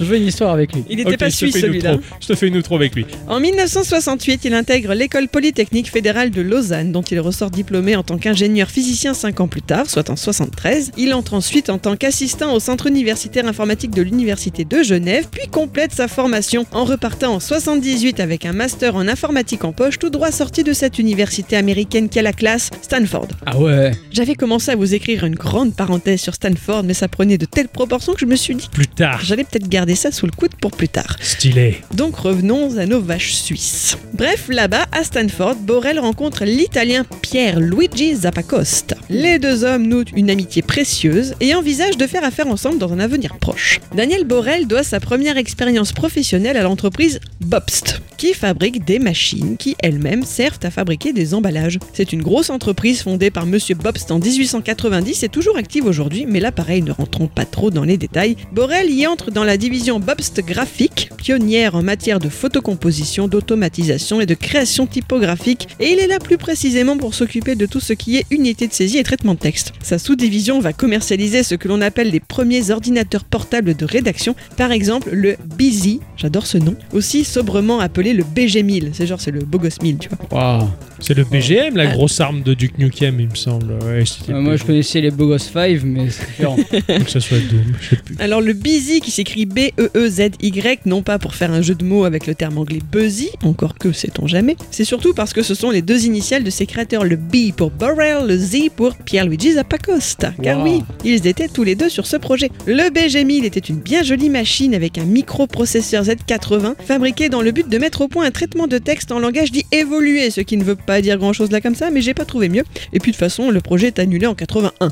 Ah Donc, bon, euh, bah, voilà. d'accord. Du coup, les deux hommes rebondissent rapidement. Cette même année, Borel et Zappacosta sont rejoints par un troisième larron, pote du deuxième, un certain Giacomo Marini. Assez rapidement, les trois hommes ont une touche intéressante avec la société japonaise Ricoh. Ah oui. En Ah. gros, Ils sont arrivés et on dit salut, c'est Rico. non, c'est pas lui. sans doute. En gros, ils auraient été consultants pour des logiciels liés à l'édition et au développement d'une architecture matérielle. Ils avaient un premier contrat de 4 mois avec les Nippons portant sur une étude de faisabilité du développement d'un éditeur graphique. C'est suite à ce premier financement que les trois se retrouvent dans la petite ville d'Apple, chez les beaux-parents de Borel, et c'est entre guillemets sur la table de la cuisine, je romance, j'extrapole, qu'ils fondent Logitech. Oh. Et le Allô vieux derrière, il est, oh bordel, il est encore en train de faire n'importe et quoi. il y avait une nana dans le village qui s'appelait Annette. Et ils allaient souvent dans les apples avec Annette. Pardon, oh ça va, merde À l'origine, il devait être nommé Softtech. En raison de l'expérience logicielle des trois Ah, non, c'est fondateurs. pas beau, c'est pas beau. Malheureusement, ce nom de société était déjà enregistré. Ah. Les fondateurs ont donc choisi Logitech, utilisant, vous l'avez saisi, la racine du mot français pour logiciel. Ah ouais, je pensais que c'était logique. Non, logiciel. Ah, je suis faisaient déçu. des logiciels. Ah ouais, ouais, ouais. Ah ouais, je suis déçu. Euh, la technologie logique. Pour moi, c'était ça, Logitech. Oh, cette déception hein. Je vais tout jeter de Logitech maintenant. non, hein. Ah non. C'est toujours dans l'arrière-cour de la ferme d'Apple que pour janvier 82, Logitech peaufine un prototype et une étude de marché à présenter à Ricoh, qui seront si contents qu'ils feront pression sur eux afin qu'ils les rejoignent au sein de la Silicon Valley, ce qu'ils feront quasi d'au suite. Tu m'étonnes. Ils ouvrent leur premier bureau américain à Palo Alto. Oh ouais. Attention, Daniel Borel reste en Suisse, lui. Il bosse sur un projet. Un certain professeur Jean-Daniel Nicou de son ancienne école polytechnique de Lausanne travaillerait sur un nouveau prototype d'un périphérique sympa, la souris informatique. Oh, Alors, je ne vous apprends rien, on Non. en a déjà parlé dans notre épisode 261. tout à fait. La souris, ça ne date pas d'hier, mais de quelle décennie? Euh, alors, c'est apparu après l'ère du Jurassique. Je dirais 7 ou 8 millions d'années avant Jésus-Christ. Les premières oui. souris ont commencé à. Je parle des souris informatiques. Ah, informatique. 1875. Ouais. 1973. Les années 60. Ah ouais, c'était pas loin. Et qui en est l'inventeur? Un homme. Qui a une belle carrière. Ouais, Oui. c'est vrai. Ouais, Qui est c'est très très beau d'ailleurs. Ouais, c'est vrai. faux. Blond, la cheveux Ah ouais, longs. ouais, ouais. Dans le vent, toujours. Un, un surfeur californien, on aurait dit. Un américain, Oui, oui, c'est ça, c'est ce que je dis. Engelbart. Ouais, Bart. Ah oui, voilà, c'est ça. Hein, oui. Heureusement que je vous fais un peu réviser. Ouais, Hein. parce que je me rappelle Bart Ah, Simpson. ouais, tout ça. ah ouais, ça, on avait fait la blague On a d'ailleurs. fait plein, plein, on n'arrête pas. On continue aujourd'hui. hein. Bien sûr. Donc le principe de la souris, ça a quasi 20 ans à cette époque-là, mais Niku, qui travaille à la base la miniaturisation informatique, puis sur le développement d'ordinateurs personnels dans les années 70, part aux États-Unis dans le cadre de son travail, et c'est en 71 qu'il tombe nez à nez avec une souris là-bas. Quand il en parle à ses collègues à son retour en Suisse, un bon copain à lui rêve d'en avoir une également, et ce bon copain c'est Niklaus Wiers, celui qui a inventé le langage informatique Pascal. C'est des gens bien tout ça, tu vois. Attends, viens au Pascal, il s'appelle. Il a inventé le langage Pascal. D'accord. Pourquoi il a appelé Pascal le langage? J'ai pas cherché, c'était pas le sujet. Ah, Tu vois, tu sais pas tout en fait, hein, Madame la frimeuse. Et comme Nico est sympa, il trouve moyen d'en fabriquer une petite cinquantaine dans une usine suisse du lieu. Vous voyez qu'on y revient au petit village Oui. là. C'est Mm. là-bas que sont nées les premières souris de Nico. C'est lui qui a C'est fait aussi le Nikunivis. Pardon, je, je la retiens depuis tout à l'heure. Fallait qu'elle sorte. perturbant parce que c'est le surnom de ma mère. Ah oui, oui, c'est vrai, oui, moi aussi ça me perturbe beaucoup. Oui. Ces souris ont commencé à faire grand bruit dans le milieu. Ah, je fais une petite aparté parce que j'ai cherché désespérément à quelle année sont apparues les souris informatiques en Europe. Et ça, je ne l'ai pas trouvé. Donc je Ah. ne sais pas si c'est les premières souris viennent de là pour chez nous. en Ouais, fait. d'accord. Si c'est ça qui fait la différence d'année entre les années 60 aux États-Unis et les années 80 chez nous, quoi. Presque nous, on n'achetait pas des ordinateurs fabriqués aux États-Unis qui étaient fournis avec des souris, tu vois. Donc sais Est-ce que c'était encore rare? Ouais, je C'est sais pas. Je sais impossible. pas. Voilà, je sais pas. Faut connaître quelqu'un qui connu cette époque. Appelez-nous, on a plein de questions. On n'a pas de numéro de téléphone, mais. Mais c'est pas faites- grave. Faites-le quand même. Par la fenêtre, quoi. Allô. Nico Peut-être qu'on répondra, on est peut-être voisins. On avait une chance sur un million. voilà. Sur 60 millions 60 millions de quoi de Français. Ah ouais Donc ces souris ont commencé à faire grand bruit dans le milieu au point que des sociétés américaines se sont mises à lorgner dessus comme Sun Microsystems. Le phénomène prenant de l'ampleur et Jean-Daniel Nico étant un chercheur et non un homme d'affaires, c'est Daniel Borel et Logitech qui se charge dans un premier temps de la distribution des souris fabriquées au lieu.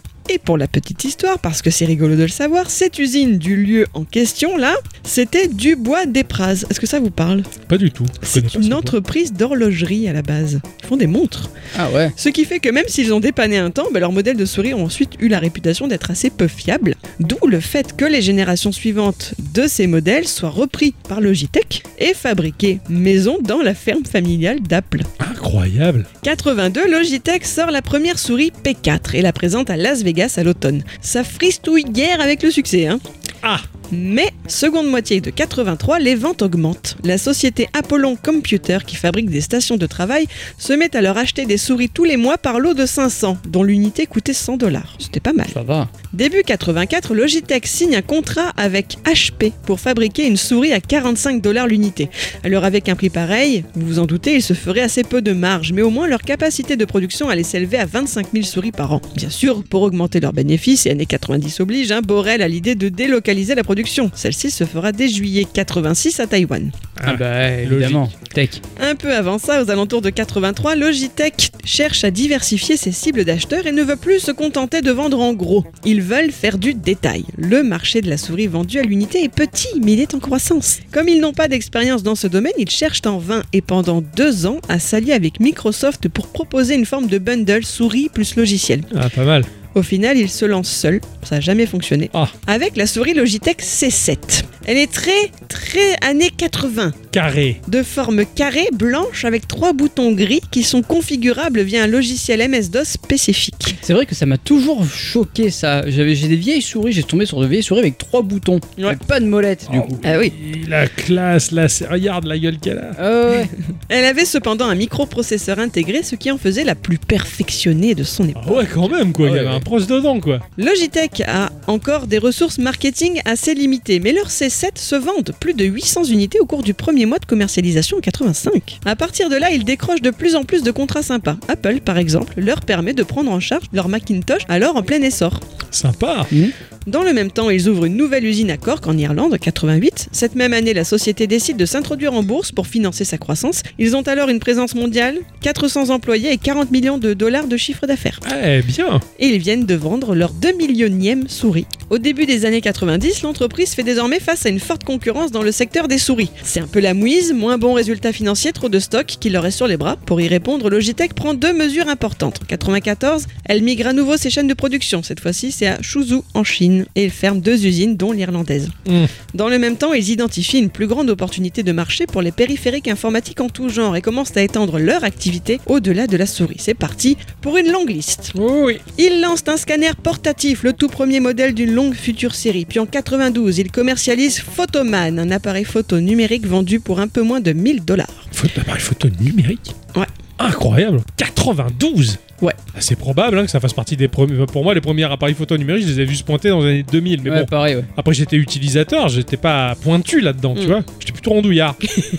Ensuite, c'est Audioman, un haut-parleur microphone permettant d'insérer des clips audio dans certaines applications. En 94, ils lancent Wingman, leur premier périphérique pour les jeux vidéo. C'était un Ah. joystick. Oui, je je l'ai déjà vu. L'année d'après, c'est au tour de Videoman, une caméra web sur un bras flexible. La société Silicon Graphics devient le premier client à se fournir en matériel vidéo exclusivement de chez Logitech. Incroyable. Après, ils ont fait Musul. Il était, c'était terrible.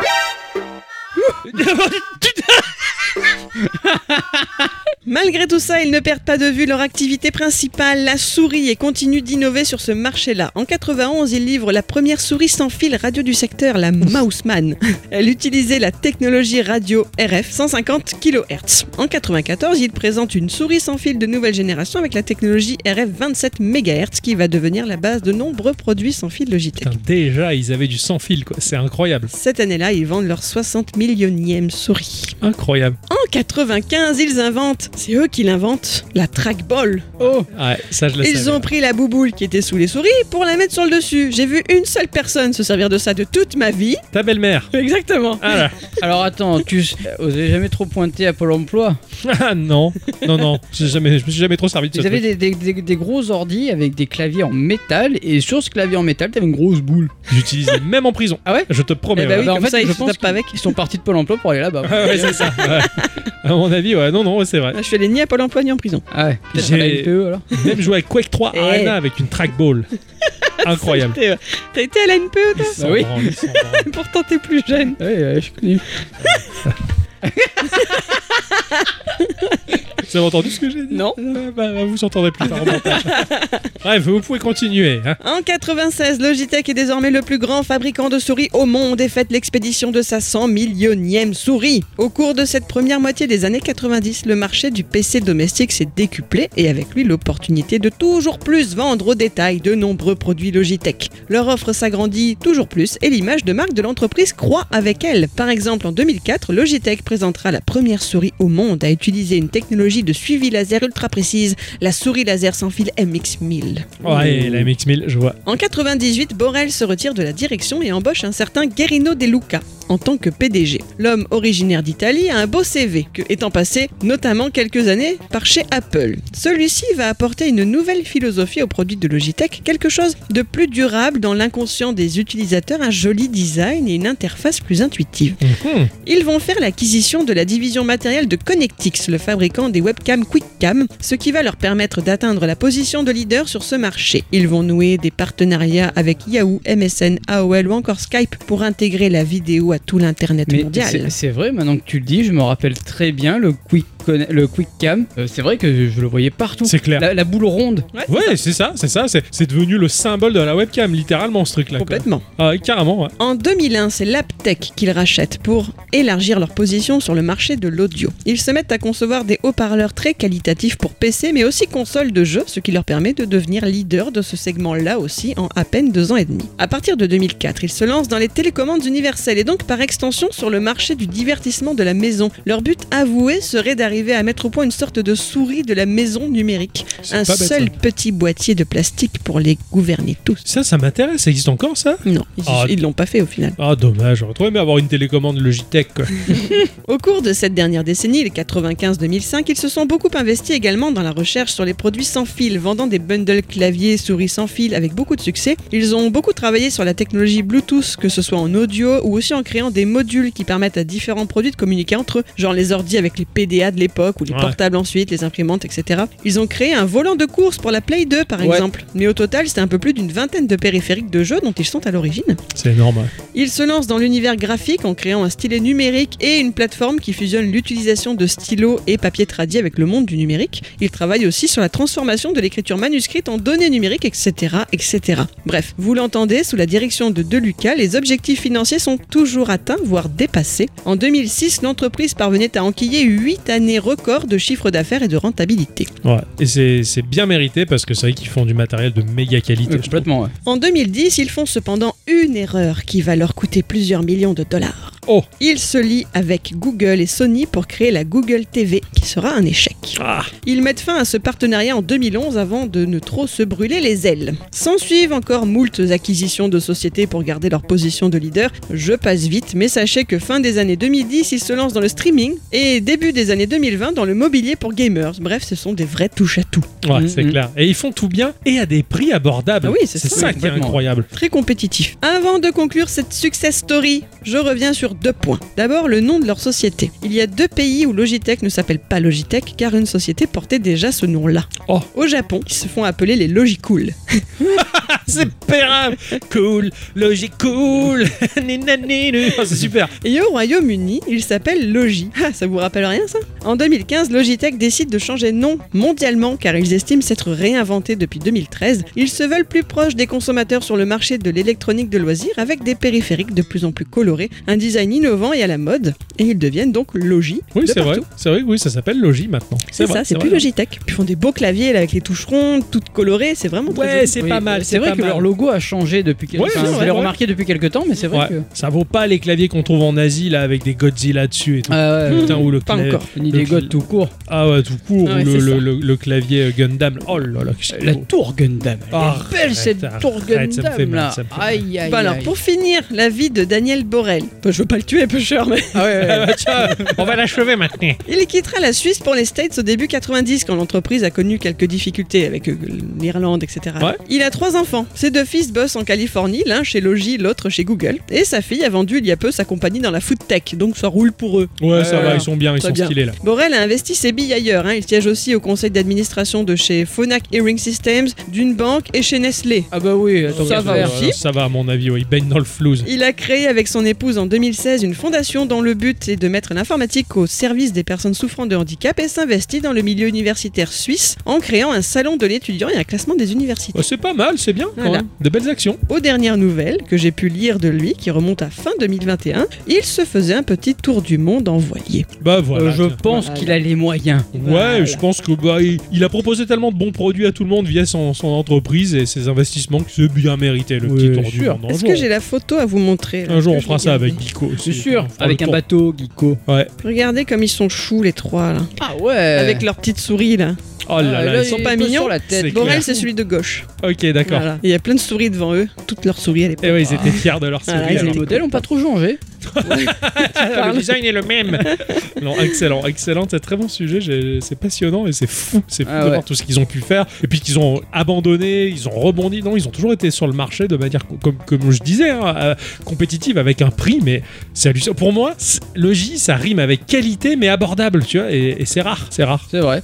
Euh, honnêtement, euh, mon, mon clavier Logi que j'ai au, au- au bureau, que j'ai ramené de la maison, hein, mais euh, et qu'il a les touches qui s'allument quand on approche les doigts, Ouais. il a rien à envier à- au, au- au clavier d'Apple, par exemple. tu vois. Je suis entièrement d'accord parce que moi j'utilise un MacBook Air, mais euh, tout, tout ce qui m'environne, c'est du Logitech, ma Ouais, bah Peeble, ouais. mon clavier. Enfin, je- Bah, je- ma- J'adore. Ma souris, j'ai j'ai dû, euh, bah, bon, pour d'autres raisons, mais c'est vrai que j'ai squeezé ma Magic Mouse, pas pour une euh, MX3 de chez euh, Logi du coup. Qui est très très bien. Qui est ouais, très cool. Ah ouais. En fait, je, pr- je préfère les produits Logi que les périphériques Apple, même s'ils sont très beaux chez Apple, mais je préfère Logitech quand même. C'est c'est Mm. plus cool. ouais. Cette petite souris là qu'on Ouais. a acheté en trois exemplaires, je La sais pas comment elle s'appelle, c'est la C'est la ouais. Est formidable. elle est formidable. Cette petite souris plate là, c'est. Je la trimballe tous les jours, elle est géniale. Si le jour où elle me crève, celle-là, j'en rachète une autre, Mm. quoi. Ouais, carrément. Avant, j'avais une Cherry, quoi. Je payais ça 20 balles. Le machin, il m'a duré 10 ans, quoi. Et elle, elle marchait encore si j'avais pas la Peeble. hein. Ah ouais. Incroyable. Je veux un instant culture sur Cherry. quoi. Non, je déconne.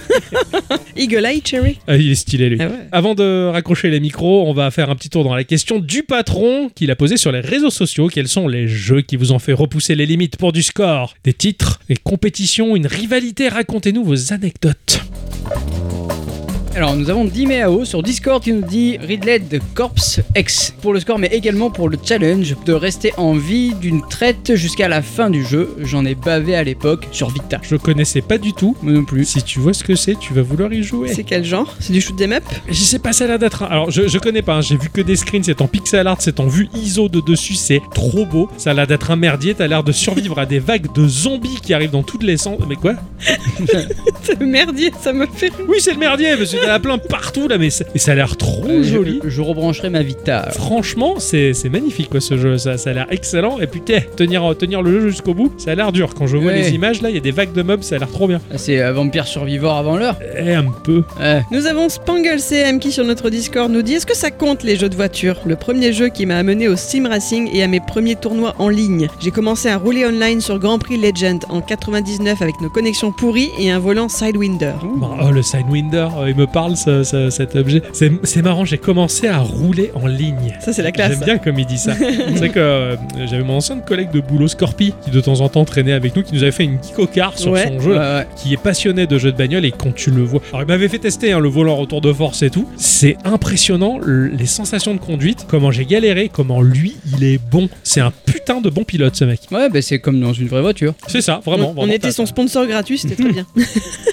Nous avons RTCNMP sur Discord qui dit Oh, il y en a tellement euh, Mario Kart sur SNES, Street Fighter 2, Super Mario, Tetris, même Elite Dangerous a un côté fou pour ça. Et pour ce dernier, je ne suis même pas à 0,5% d'achievement. Je le sais, il est à 2000 heures de jeu. Ah bah écoute, il en a pour son argent aussi. Euh, hein. Ouais. Et après, on se fout de la gueule des free-to-play. Nous avons RLC sur Discord qui nous dit l'époque du lycée et des petits jeux de merde genre Doodle Jump Ah ou oui. même le Snake sur calculatrice créer une rivalité entre tout le monde, ça c'était très drôle. Atteindre le niveau diamant sur Brawlhalla pour le côté compétition que j'ai réussi seulement l'année dernière. Oh, Euh, après plusieurs années à me faire poncer le cul, rivalité constante, c'est toujours avec mon frère qui par exemple serait celui qui me mettrait le plus la pression sur Isaac en ce moment. ça m'étonne pas qu'il ait des scores de taré. Ouais, tu m'étonnes, ouais. En termes de rivalité, je rajouterai de manière très philosophique que ma première rivalité, c'est moi-même, puisque l'obtention de la supériorité nécessite forcément la rivalité, même s'il y a personne dans le coin. C'est beau quand même. c'est philosophique et tout, quoi. Ils il a bien parler à nos gens sur Discord. hein. Ah ouais. Ouais. C'est clair, alors que quand je le côtoie au boulot, hein, quand il est tout le temps là, quand je vois la bêche côté, tout ça, enfin, il a. c'est- Ça c'est toi qui lui refile des herpès Ouais, ouais, là. oh, lui aussi, il me refile bien des herpès audio, hein, c'est impressionnant. C'est vous qui avez l'herpès. Voilà, The Giroud. Euh, Nous avons Pierrot sur Discord qui nous dit Alors ce sera Skate 3 en multilocal. À l'époque, je tâtais encore du skate, mais sûrement pas au niveau du jeu. Mais après les sessions en hiver et jours de pluie avec un pote, on se faisait des sessions d'air skate, une sorte sorte de compète en skate où un mec fait un tricks. Si le deuxième il n'arrive pas à le refaire, il prend une lettre, la première étant le S de skate. Au dernier essai, quand tu as déjà récup 4 lettres, tu as droit à deux essais pour recopier le tricks. Bref, vous voyez le truc. Le délire avec mon pote était de passer un temps de malade à explorer la map de Skate 3 sur 360 en solo dans notre coin, le tout pour trouver des spots ultra trop durs et surtout inconnus et se les imposer lors de nos parties en local. Ah. Le tout pour des scores de figure irreproductibles par l'autre parce qu'il ne connaissait pas le spot en question qui était vraiment bien trop difficile. C'est des fumiers C'était Ah, saleté. c'est trop bien Ah, Ça, c'est- j'imagine tellement... Ah, j'aurais trop aimé connaître ça, quoi. Juste pour emmerder l'autre. Je dis, regarde, moi, je suis bon là-dessus, essaye Et l'autre, il galère. Mais où t'as trouvé ça, ça a Il avait l'air sympa, il avait l'air d'être- un peu en open world, euh, ce jeu de skate. Nous avons Altrice sur Twitter qui nous dit, pour ma part, c'était il y a quelques années, j'ai participé à un tournoi sur Pokémon Tournament, Tekken version Pokémon, ah oui, je vois tout à fait, sans grande conviction. L'un des meilleurs joueurs de France a participé, il se l'a pété. J'ai donc donné mon maximum et je l'ai vaincu à une convention. Pa, pa, joli. pa. Ouais, je suis trop fan de cette anecdote. On a une star. Ah ouais, non mais comment Surtout le mec il se la pète et il le déboîte quoi. Ouais. Alors qu'il y croyait même pas. Bravo. Moment de gloire, ah franchement, ah, t'as t'as dû, euh, ouf, t'as dû être bien. Je sais pas quoi se dire de mieux. Nous avons Exphoto sur Twitter qui nous dit niveau compétition, je dirais Day of Defeat. J'ai des centaines d'heures dessus, contre et avec les potes. Fallait s'accrocher pour gagner des parties. Il y avait du niveau en face, mais je n'ai jamais lâché le jeu pour autant. Un plaisir d'y retourner de temps en temps. Ah, je- dès qu'il y a des fêtes, je me rappelle quand il était sorti, j'avais, j'étais en train de lâcher le FPS à ce moment-là, donc ça m'a jamais trop, il m'a jamais, euh, m'a jamais plus intéressé que ça. Ouais, je suis pas fan de ce genre de jeu. Ouais, moi non plus, mais après, après je pense, le jeu c'est un support quand tu retrouves des potes et que t'es dans l'ambiance, tu dois, tu dois juste kiffer en fait. quoi. Mm. Et vous, vous avez des jeux que vous avez poncé pour du score ou de la compétition ou avec vous-même, hein, comme le disait euh, ce cher philosophe RLC. Je pense que le jeu que j'ai le plus poncé dans ma vie, c'est Zelda, mais à part ça, il y a Isaac, oui, que Ouais. je, je prends un malin plaisir à, à avancer petit à petit, mais, Mais mais j'ai pas cette passion d'aller le plus loin possible. Ou Je de faire le plus gros faire- score. Moi, je me fais plaisir avant en jouant, Ouais. tu vois. Moi, j'ai un souvenir, ça commençait très petit, c'était les années 80, c'était mon cousin qui m'avait euh, donné l'équivalent d'un Game Watch. C'était pas Nintendo, c'était Lancé qui faisait ça, qui s'appelait Tremblement de terre. Tout petit jeu électronique. Ouais. On jouait un hélicoptère, il y avait des immeubles en dessous qui étaient en feu et allaient popper aléatoirement des, des personnages qui demandaient du secours. Fallait pas les laisser trop longtemps sur le toit sinon ils cramaient, donc fallait vite se positionner au-dessus avec son hélicoptère. Il y avait une échelle qui descendait et tu récupérais deux bonhommes max et fallait les ramener à l'autre extrémité de l'écran à la base. Si t'allais trop loin d'un côté ou de l'autre, tu prenais le mur, t'éclatais et ça allait de plus en plus vite. Ça, avec mes parents, on se tirait la bourre sur le score de ouf. Ah ouais. Mais on l'amenait même à la plage avec nous, le jeu. Enfin, on l'avait tout le temps. Et c'est. Mais pendant 2-3 ans, je sais qu'on s'est tiré la bourse. C'est mon père qui maîtrisait le, qui, qui, qui maîtrisait le score. Bah, et ensuite, mes parents avaient acheté euh, un Tetris. Tu sais, le jeu électronique tout en Ah longueur. ouais, le brick. Ah, le Brix, tout à fait. Parce que j'avais euh, Tetris sur Game Boy, mais vu que j'avais tout le temps le Game Boy dans ma poche, bah, il pouvait jamais y toucher. J'avais le même aussi. Et on se tirait la bourre au chiottes. Il y avait un carnet dédié avec le score écrit. Yeah. Donc ça avait commencé euh, surtout là, la, la compétition. Et après, c'est vrai que par le biais du jeu narratif et compagnie, j'ai un peu laissé tomber cette idée de score, mais des fois, ça manque de performer à un jeu comme un connard jusqu'au bout, tu vois, de laisser. Ouais, tu le fais dans les Mario pour avoir les trois pièces ou ce genre de choses. Exactement. Ouais, c'est vrai que Mario me, me replonge là-dedans, le platformer me replonge là-dedans en fait. Euh, j'ai toujours pas fait Super Meat Boy, je sais pas ce qui m'en empêche. La complétion des niveaux, des collections, ça fait partie de tout Ouais, ça. le farming, ça fait partie aussi un peu de, de cette idée de scoring en fait, de, de- ouais, de la complétion. C'est vrai. En fait, non, je suis toujours là-dedans en fait. Bah oui. Ouais, J'avais pas capté que j'étais à ce point-là. Je suis bien atteint. Quoi. Par contre, là, je t'ai battu au jeu de la machine à laver. Ah oui, là t'es très bonne sur ce jeu-là. Oh, c'est impressionnant. Vraiment le jeu, le, ce jeu-là, euh, bravo. Ha. Ouais, tu m'as, tu m'as bien dépassé. Moi, je dirais GoldenEye avec mon frangin, celui qui se faisait le plus de shoot de l'autre. Ouais. Après, euh, du Mario Kart, oui, ça c'est sûr. Mais pas plus que ça non plus, parce que je joue pas à des jeux compétitifs, Ouais, ouais, en fait. en fait. Ouais, et même des petits jeux type scoring ou quoi, c'est pas ton, c'est pas ton kiff non plus. Peut-être Tetris en fait, tu performes Oui. un peu Tetris. Tetris Effect, par exemple, j'aime bien essayer de voir monter mon niveau, parce que t'as un rang quand tu fais Ouais. le niveau, et je suis très nul, ça m'énerve. D'accord. Et un jeu plus basique qui offre rien de plus qu'un un chiffre, qu'un score et te dire je vais faire mieux que Bah, ça. je crois pas avoir l'occasion d'en faire. D'accord. À part là, par exemple, le jeu de la machine à Ouais, d'accord. Mais c'est tout, quoi, c'est pas. Ok. C'est vrai que c'est quelque chose qu'on a perdu parce que bah, par le biais du développement de jeux vidéo, il y a les histoires, il y a les trucs, le RPG, le machin. On perd un peu le chiffre, le score, mais c'est vrai que des fois j'aime bien y revenir sur le scoring. J'aime même bien Mhm. ce côté compétitif et se tirer la bourse et en tout bien tout honneur. Moi, je, je suis un très très très mauvais compétiteur. Mais je, je- je dis pas que je suis mauvais joueur, j'aime pas perdre. Mais, Eh oui. Mais c'est surtout que j'aime pas la compétition. Je, D'accord. je supporte pas ça. D'accord, je savais pas, tu vois, je savais pas. C'est un truc qui je joue très volontiers pour m'amuser, mais je vais pas plus loin, je m'en Ouais. fous. Tu vois D'accord. De perdre là-dedans, y a- mon honneur il est absolument pas mis en jeu, ma vie elle dépend pas de ça, je m'en fous. Ah ouais, à moi non plus, c'est juste une question de, je sais pas, de, de bonne ambiance, salle d'arcade quoi. Ouais, Pour moi, c'est le côté salle d'arcade, la compétition. Ah, mais je. Oui. Ouais, on s'amuse, on rigole, euh, même si euh, bah, l'autre il sera ultra meilleur que moi, c'est pas grave, je, je donne mon score et je fais ce que je peux, tu vois. Le sutom j'aime bien ce côté-là. C'est vrai que le sutom, on se tire la bourse celui qui Ouais. le prend le moins de fois. Ouais. C'est ça. qu'on est, ouais, pas mal. c'est mieux aujourd'hui. Ouais, en fait, ouais, ouais, on est, on est, on est un, peu, un peu taquin quoi pour ça. Ouais. C'était beau tout ça. Ah oui. Voilà, Mais c'est comme ça que ça se finit. hein. Bah oui, je Euh, sais. Il est temps de raccrocher les enfants, de dire. Raccrocher les enfants. Ah ouais, et on en a plein là, il y a plein de porte-manteaux et on les attache, on les accroche et on les retrouve la semaine C'est pas prochaine. des enfants, c'est des nains. Ah pardon, Oh j'adore ça, super. On vous dit merci à tous et toutes. Et surtout à toutes. D'avoir écouté cette émission jusque-là. On se retrouve bien entendu la semaine prochaine. Ah oui. Pour de nouvelles aventures, pour Ah de nouvelles bêtises et pour de nouvelles découvertes vidéoludiques et pour beaucoup de culture, hein, J'espère. bien Oui. entendu. On vous fait des bisous Ah, des bisous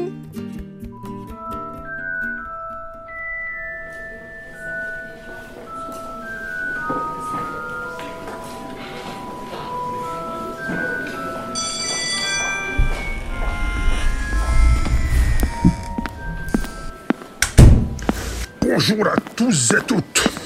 Installez-vous, asseyez-vous. Asseyez-vous, silence. Silence, j'ai dit bordel. Je vois qu'il y a de nouvelles têtes. Il y a encore quelques retardataires qui ont raté la rentrée, mais ce n'est point grave. Bienvenue, je suis le professeur Marius Lapin. Marius Lapin. Il paraît que les nuits de première lune, il se transforme en lapin-garou. Ah bon? Silence, vous deux, silence Alors, pour les nouveaux, je vous souhaite la bienvenue dans mon cours et la bienvenue dans notre prestigieuse école magique, Paillarde. L'école qui va vous apprendre la magie du milieu rural. École prestigieuse qui doit tout à son fondateur, Double Port.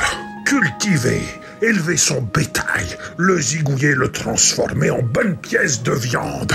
Voilà pourquoi vous êtes ici. Exceptionnellement pour les premiers cours, nous avons réuni les trois grandes maisons de l'école.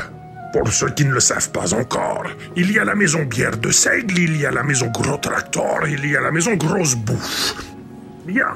Pour ceux qui ont raté le cours précédent, rapprochez-vous de vos camarades et voyez avec eux ce que vous avez manqué. Bien. Nous allons reprendre là où nous nous en étions arrêtés. Fort bien. La dernière fois, nous avons étudié le sort de coupage de tête. Prenons ce poulet, par exemple. Alors, que dois-je faire pour le transformer en viande comestible par tous et toutes Il faut lancer un sortilège de coupage de tête. Oui. Euh, monsieur, on ne se sert pas d'une baguette? Une baguette, c'est bon pour les sourciers, les baguettes. Ici, on utilise un hachoir. En exécutant la formule, viens la bordir. Voilà, il n'y a plus qu'à plumer et mettre au four. Ah, c'est affreux, c'est vachement violent comme vous faites. Et alors, ça se passe comme ça à la La ferme? Ferme Quelle ferme? À la ferme ta gueule, toi du con On se tait silence Oh, il a lancé un sortilège d'endormissement sur sa plaie. À partir d'aujourd'hui, nous allons étudier un lot de sortilèges pour transformer un animal en une multitude de repas délicieux et en pièces de viande savoureuse. Faites entrer le cochon.